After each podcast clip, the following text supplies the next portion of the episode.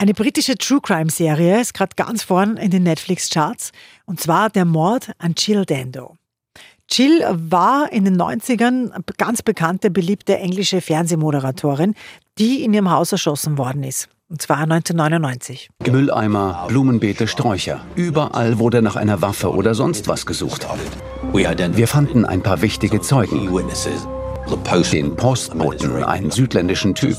Gegen 10 Uhr war er gegenüber von Jills Haus gewesen.